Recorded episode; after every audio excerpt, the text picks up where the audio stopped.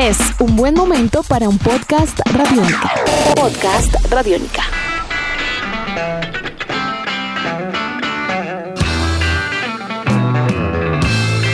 Bienvenidos a esta nueva emisión de Podcast Rock and Roll Radio, un producto de Radiónica desarrollado por el señor Andrés Durán, arroba Andrés Durán Rock, y quien les habla Héctor Mora, arroba Mora Rock and Roll, bajo la producción de Juan Jaramillo, Jairo Rocha y la captura sonora de Andrés Cristancho. Close to the Edge es el quinto álbum de estudio de la banda inglesa de rock progresivo Yes. Fue lanzado el 13 de septiembre de 1972 por Atlantic Records y es su último álbum de la década de los 70 que presenta a su baterista original, el señor Bill Bruford.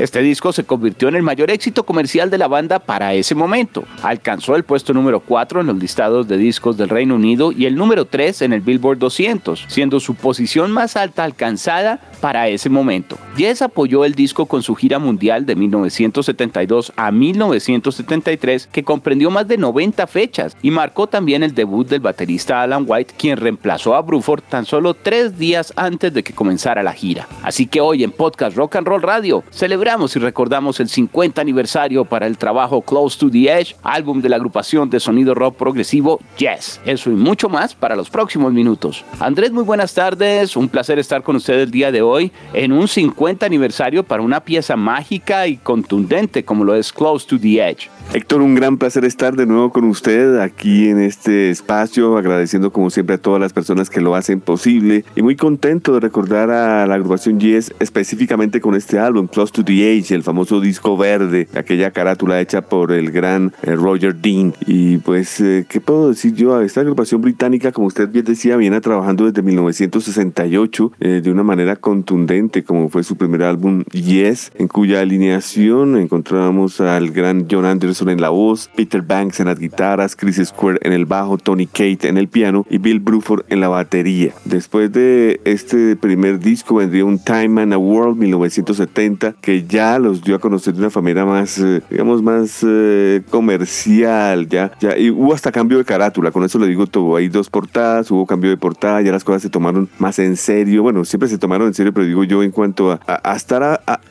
afilados desde cualquier ángulo, es allí donde encontramos luego el de Yes Album 1971, el disco donde encontramos en la portada la agrupación en una especie de eh, rollo fotográfico, para mí este es el disco que realmente catapultó a al, estrellato a esta agrupación de rock progresivo. Luego vendría la obra maestra 1971, curiosamente el mismo año, hacia los Beatles, lanzando dos discos por año. Fragile. Este disco sí, para mí es una obra maestra de, en, todos los sentidos eh, de la palabra en cuanto a lo que tiene que ver con eh, el sonido británico, sinfónico, progresivo de todos los tiempos. Aquí Tony Kate eh, fue reemplazado por Rick Wickman. La agrupación toma una dirección directriz muy, pero muy interesante, Héctor. Este es un disco que la gente tiene que escucharlo porque es la antesala perfecta para este Close to the Age. Este disco trajo consigo canciones como Runabout, por ejemplo, que es de las más conocidas del grupo. Trajo solos de guitarra como Mood for a Day, eh, canciones eh, preciosísimas como Long Distance Run Around. Eh, en fin, un, un disco sólido, un disco perfecto para dar la bienvenida ahora sí al álbum que vamos a escuchar, perdón, que vamos a reseñar hoy aquí en Rock and Roll Radio Podcast, como lo es el quinto álbum de Yes, Close to the Edge. Como usted lo dice, Héctor, aquí hay una, una un dismiss, aquí hay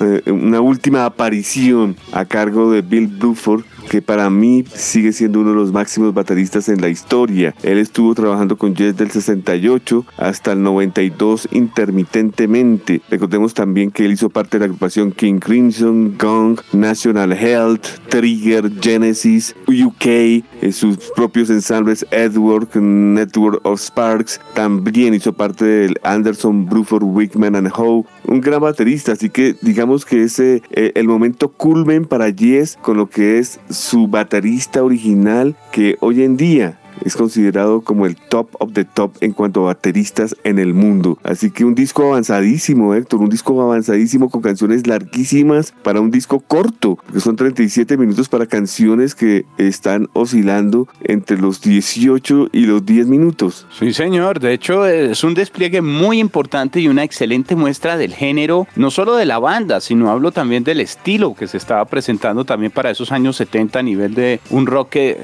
que era muy complejo, muy bien elaborado, de un alto nivel interpretativo, porque si bien yo podríamos decir que Yes no inventó el rock progresivo, pero sí ayudaron a llevarlo a un público general, dirigiendo tal vez el desarrollo y la definición del género en ese momento. Una alineación eh, contundente que, como usted bien dice, desde ese Fragile del 71 también creo que cristalizó todo lo que viene a ser eh, el sinónimo del rock progresivo para muchas generaciones. Cambios de compases complicados, algo de, de a veces elementos de barroco clásico con mucho rock and roll, las canciones casi estructuradas como mini suites. De pronto, eso es lo que hace que, que veamos que realmente en la edición original con tan solo tres canciones salía todo el disco. Es porque las composiciones son no solo extensas en cuanto a tiempo, sino pasa de todo en ese tiempo. Eh, nunca iba a ser como, digamos, una, un álbum con canciones fáciles de construir y de componer, porque los músicos de los que estamos hablando son de un despliegue increíble. Ya un, un Chris Squire, Steve Howe, un Rick Wakeman, un John Anderson, el mismo eh, Bill que mencionábamos, eran una conjunción casi que mágica de, de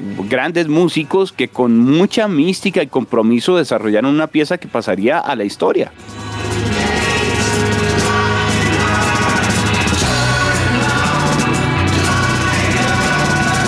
Sí, señor, usted ha dicho las palabras mágicas, esa alineación que usted acaba de mencionar es de las más importantes en la historia de Yes y esto también conlleva canciones muy complicadas y largas, como usted bien lo dice. Este no es un disco fácil para nada. Yo creo que si, si, echamos de para atrás es mucho más eh, digerible el Fragile, el Yes Album, el, Time and Award y ya, eh, digamos, el que sigue a este sigue siendo más complicado aún, que es el Tales from Topographic Oceans. O sea que digamos de que desde aquí comienza la parte complicada, la parte donde el rock eh, sinfónico y progresivo llega un momento en que los mismos eh, músicos del punk reaccionan porque se, sienten, se sienten totalmente pues incapaces de llegar a esas élites musicales y se sienten desplazados por una industria musical que pues está cobijando a todos estos grupos progresivos. Andrés, sin embargo, con todos estos elementos que estamos destacando y mencionando frente a esas composiciones y de pronto a veces el, el tratar de digerir esta música, hay que recordar que Close to the Edge igual tuvo un éxito importante, llegaría al top 5 a ambos lados del Atlántico en diferentes listados. Y diríamos que impulsó también o creó ambiente para que la gira que mencionábamos de Yes fuera la más eh, grande que habían podido plantear en su momento hasta ese punto en la historia del grupo, la del 72 al 73. Claro que sí, Héctor, pero cómo no, siendo los consentidos de Emmett Ortegón en la Atlantic Records, eh, girando más de 100 fechas eh, en el año, son cosas que pues uno dice, wow, increíble. Además no se dejaron afectar por la salida de Bruford porque entra Alan White, que en paz descansa, que fue una muy buena adición a, sí. a, a Yes. Esta es una muestra, me atrevo a decir que impecable, de, un Yes eh, eh, en un excelente momento. Ahora, no podría dejar pasar también esta oportunidad de hacerle a usted una pregunta. ¿Cree que de pronto esa visión compleja eh, que tenía el disco, no me refiero netamente a lo interpretativo, porque estos músicos tocan de todo, o sea, ahí no, no es que, que haya de pronto alguien que se sienta un poco menos que los demás, pero siente usted que de pronto en algo, en esa comunicación mística,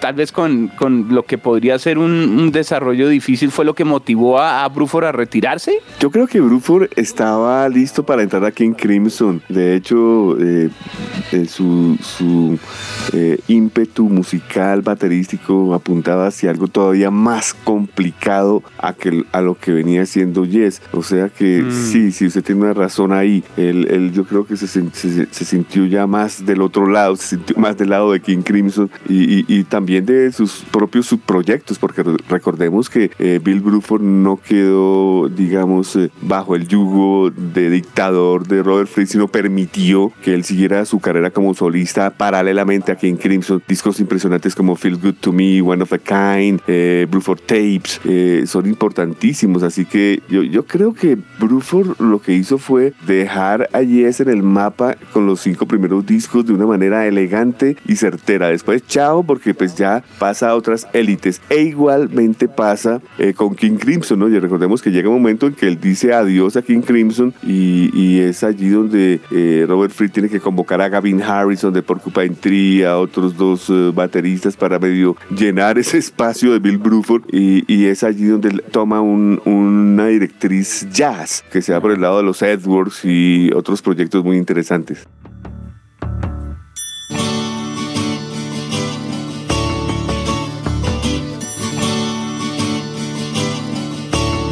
Es decir, no le podemos echar la culpa a John Anderson. No, no, no. sería injusto, ok. Sería injusto, sería injusto. Yo creo que las capacidades musicales de Burford apuntaban a que ya hasta ahí llegaba. Sí, claro, claro, un complemento diferente. Ahora, se reunieron después, ¿no? Recordemos ese Anderson, sí. Bruford, Van Howe, que fue una, una cosa excelente, y la gira de Union, la unión de todos. Sí, sí, no es que haya quedado de pronto fracturada la relación. No, no es verdad. Él, quedó en buenas relaciones con Jess y, y, y de hecho se le vio muy afectado con el fallecimiento de Alan White, o sea que él, dio la venia total para que él hiciera parte de esta agrupación. Se dice que las composiciones para este trabajo no es que vinieran de ideas anteriores, que hubieran ido quedando poco a poco, sino realmente todo fue un desarrollo prácticamente muy centrado para el disco y en estudio. Exactamente, este, es un disco que fue planeado. Eh, de hecho, el, el, tema principal, Close to the Age, fue, eh, digamos, una canción de 18 minutos que da título al álbum, inspirada la canción en la, en la novela Siddhartha de Hermann Hesse, eh, donde pues eh, se, deja claro que eh, es, es, un tema profundo, una narrativa complicada. De hecho, este, yo no sé si usted se dio cuenta cuando hizo un análisis del disco, Héctor, este, este Close to the Age tiene después más adelante un, un, revival en la canción Total Mass Retain. Así que sí tiene sus enlaces las canciones entre sí, pero entonces no es progresivo del todo, ya que hay canciones que no tienen nada que ver con lo conceptual, más, más que todo será por el lado folk, como When You and I. No sé, es, es, un disco complicado desde todos los ángulos. Yo creo que la persona que, que, que, no ha entrado en el progresivo y llega a este disco, yo le recomendaría primero examinar un Fragile, por ejemplo, para poder llegar a este, porque es difícil, igual que el inmediatamente siguiente, el que, el que he citado, el de los Tales from Topographic of Scenes, o el mismísimo concierto Jazz Songs al año siguiente. Es un concierto denso, lento, que hay que estar preparado para ello. Yo personalmente me quedaba dormido cuando era niño y no lo comprendía. Es complejo. Y si nos acercamos, por ejemplo, a lo que es la edición de lujo, que trae también más material, de hecho esa ya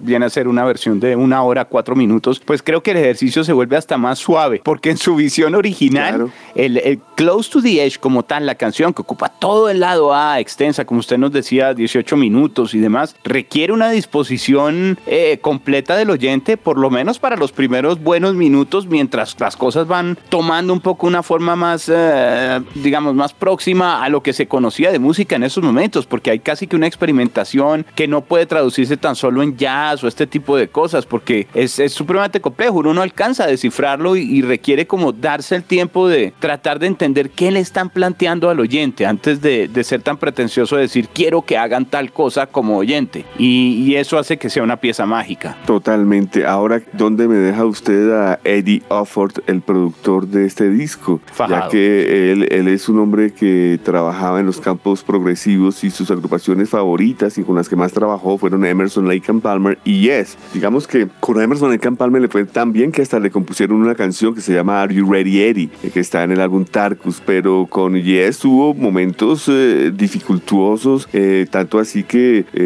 muchas veces a punto de, de, levantarse de la mesa de, mezclas y, abandonar los proyectos, cosa que no ocurrió, pero hubo mucha atención, eh, digamos, eh, él, él, es encargado de, discos como el Close to the Age, el Tales on Topographic Scenes y el Reledger, que es, que es una gran trilogía que viene uno tras otro. Todo esto también que viene desde la Vision Studios en Londres, que donde el señor Eddie Offord comenzó su carrera musical también, así que él era como un emperador en estos estudios. Y usted bien sabe, Héctor, que para lograr estos sonidos se necesitaba buen estudio y sin taxímetro, porque si no imposible, sería una millonada con tanta eh, dificultad tanto de composición como de ejecución. Súmele que eh, él tuvo control también de la ingeniería, no solamente la, producción, sino también la ingeniería como tal, y eso le da más control sobre los sonidos, por lo menos para saber qué hacer y para dónde va. Totalmente, estudio, hombre que hace la ingeniería, que hace la producción y amigo de ellos, así que eh, eh, fue clave, fue clave la, la producción de Eddie Offer en este gran álbum Close to the Edge. La portada me encanta, Héctor, que no es nada rara, no es como un verde en degradé,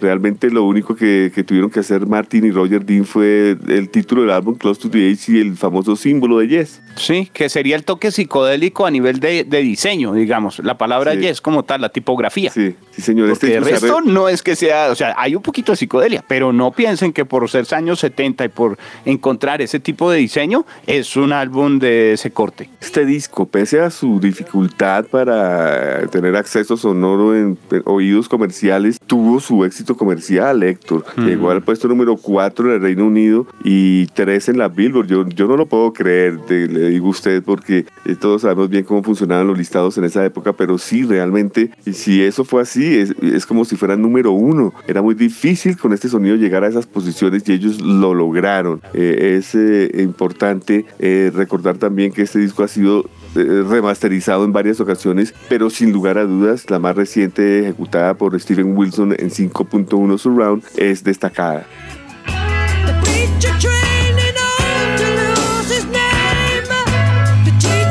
Son solo tres canciones, como hemos mencionado, eh, en un despliegue complejo, una por la cara A y solo dos en la cara B del disco original, eh, representando tal vez la, culminación musical, lírica y sonora de todo lo que Yes había presentado hasta ese momento, porque es supremamente completo y sí es consecuente con el ejercicio anterior. Totalmente consecuente, es una evolución maestra y el disco que viene también es una eh, evolución perfecta. ¿Le parece si nos acercamos a los tres temas?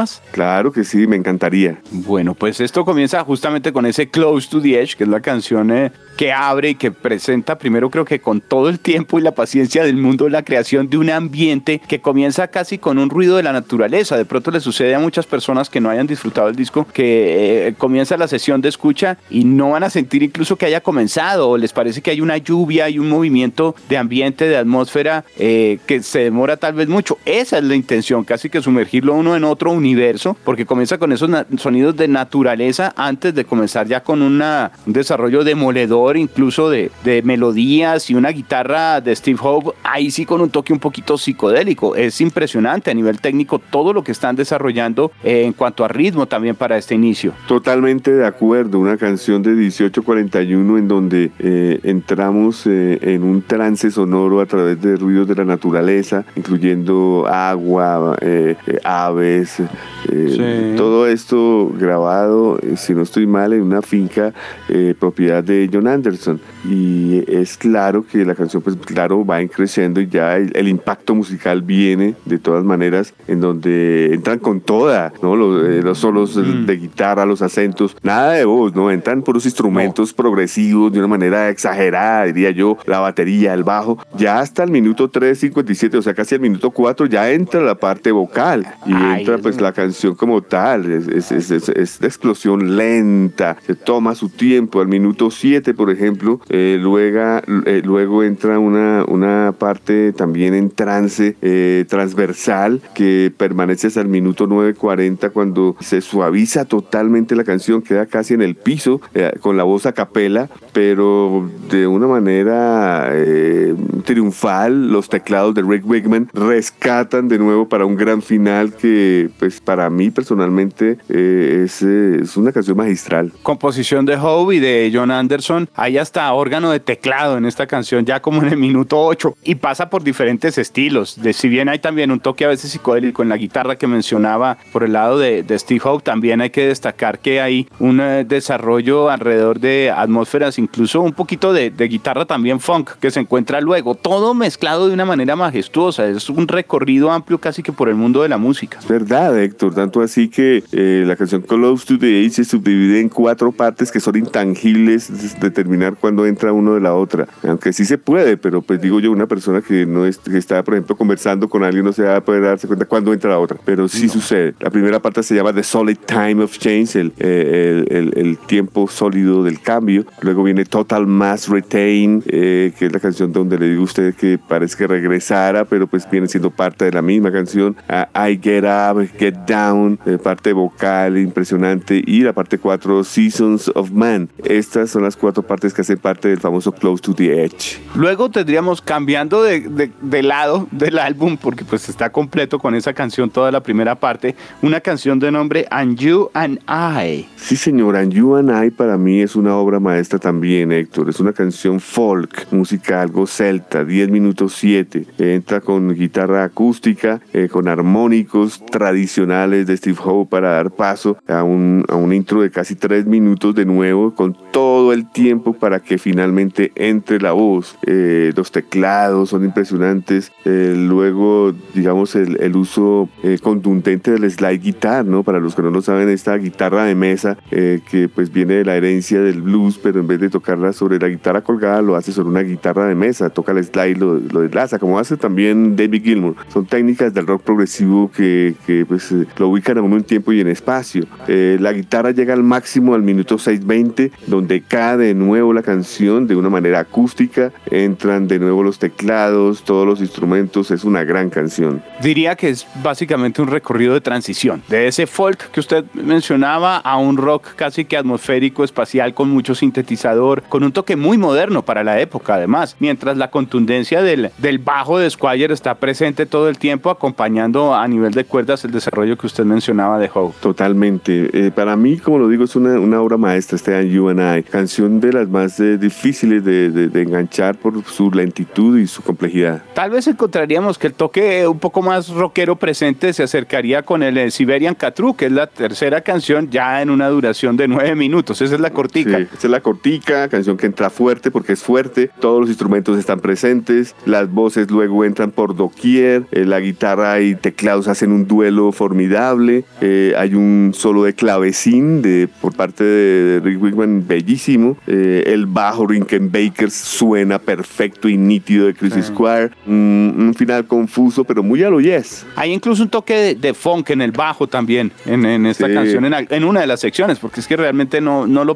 creo que es bueno que los oyentes no piensen esto como una canción completa, sino por partes, por secciones, así a veces no se logren diferenciar porque no son abruptos los cambios ni evidentes, eh, sí es mejor tratar de entenderlo como mini suites. Exactamente, mini suites, eso es. Es como la, la, forma más clara para disfrutar realmente y sin mayor preocupación. Ahora, al escuchar la canción, uno se deja llevar tranquilamente por ese universo. No se dan cuenta sino hasta el final. Olvidaba decir que la, canción en You and I, al igual que Close to the Age, se subdivide en cuatro partes, ¿no? que son Core of Life, el cordón de la vida, Eclipse, The Preacher and the Teacher, el predicador y el profesor, y The Apocalypse, el Apocalipsis.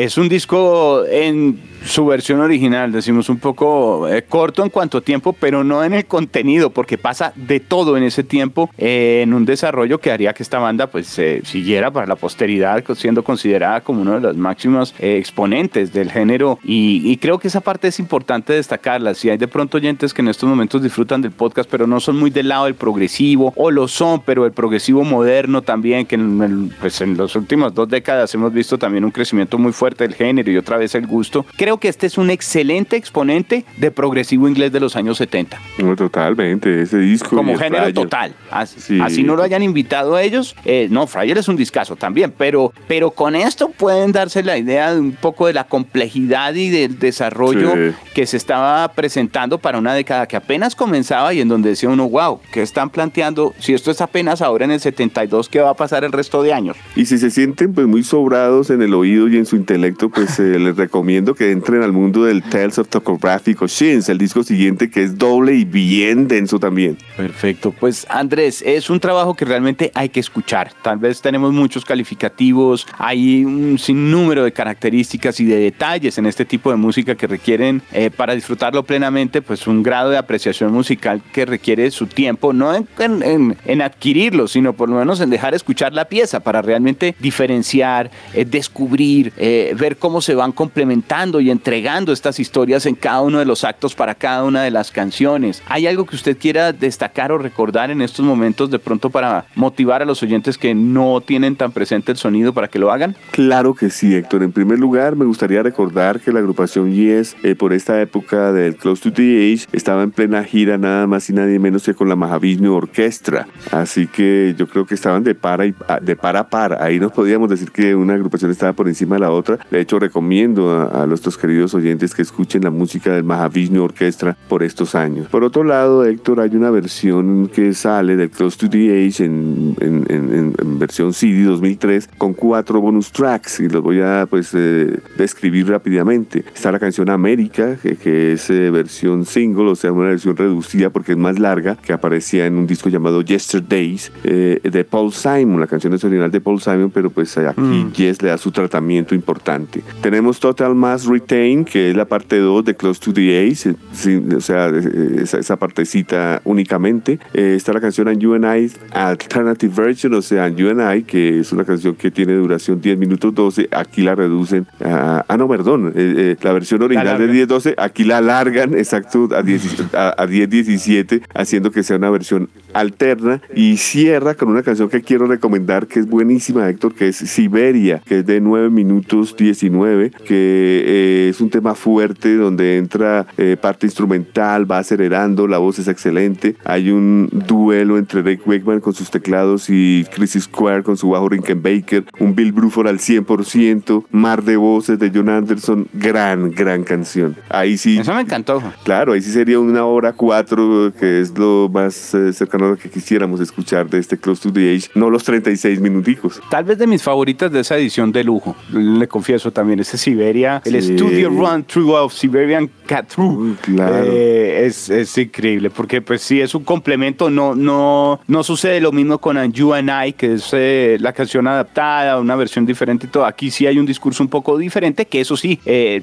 podría acercarse luego al eh, Siberian Catru, pero es distinta. Totalmente, sí, señor. Bueno, pues Andrés, creo que en estos momentos me siento más que motivado para escuchar de nuevo el disco que lo hicimos antes de grabar este podcast, pero con todo lo que hemos mencionado, vale la pena disfrutar de nuevo de esta joya, vale la pena que los oyentes se den la oportunidad, los que ya lo conocen, nuevamente acercarse a este recorrido musical por una de las bandas más importantes del rock progresivo en el mundo, no solo inglés. Este creo que es el objetivo de nuestro podcast que ha sido desarrollado con toda la dedicación por parte a nivel de producción de Juan Jaramillo, de Jairo Rocha y la captura sonora de Andrés Cristancho. Sí, señor, recuerden escuchar la, última trilogía que ha dejado Yes, porque Yes sigue existiendo. Hay dos versiones de Yes, una de Steve Howe y compañía, y el otro está representado por John Anderson, Rick Wingman y Trevor Raven. Eh, las, las producciones son Fly From Here 2011, Heaven and Earth 2014 y The Quest 2021. Perfecto, Andrés. Pues como siempre, un placer estar con usted hoy y creo que ha sido una excelente jornada para este podcast Rock and Roll Radio. Claro que sí, muy contento de haber celebrado los 50 años de Close to the Age, cerca al borde de la agrupación británica de rock progresivo Yes.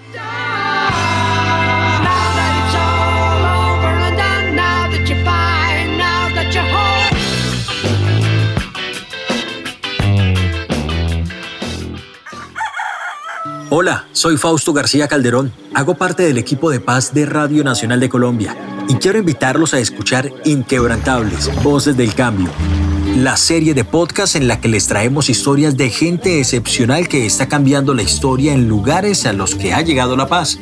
Sigan estos relatos que traemos desde las regiones colombianas cada mes. El triunfo se con la Encuentren este podcast en cualquier plataforma de distribución que prefieran y en nuestra página web Radio Nacional Co. Nuestros podcasts están en radionica.rocks, en iTunes, en RTVC Play y en nuestra app Radionica para Android y iPhone. Podcast Radionica.